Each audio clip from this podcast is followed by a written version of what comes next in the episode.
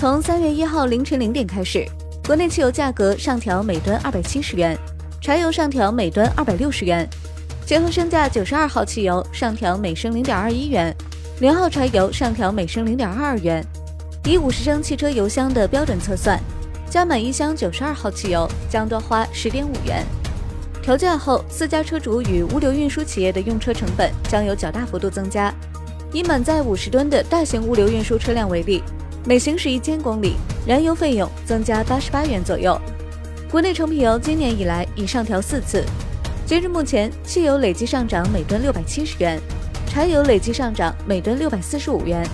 折合升价，九十二号汽油上涨每升零点五三元，零号柴油上涨每升零点五五元。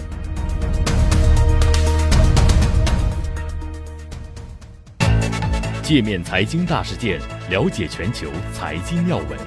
欢迎下载界面新闻 App，在音频频道收听更多精彩内容。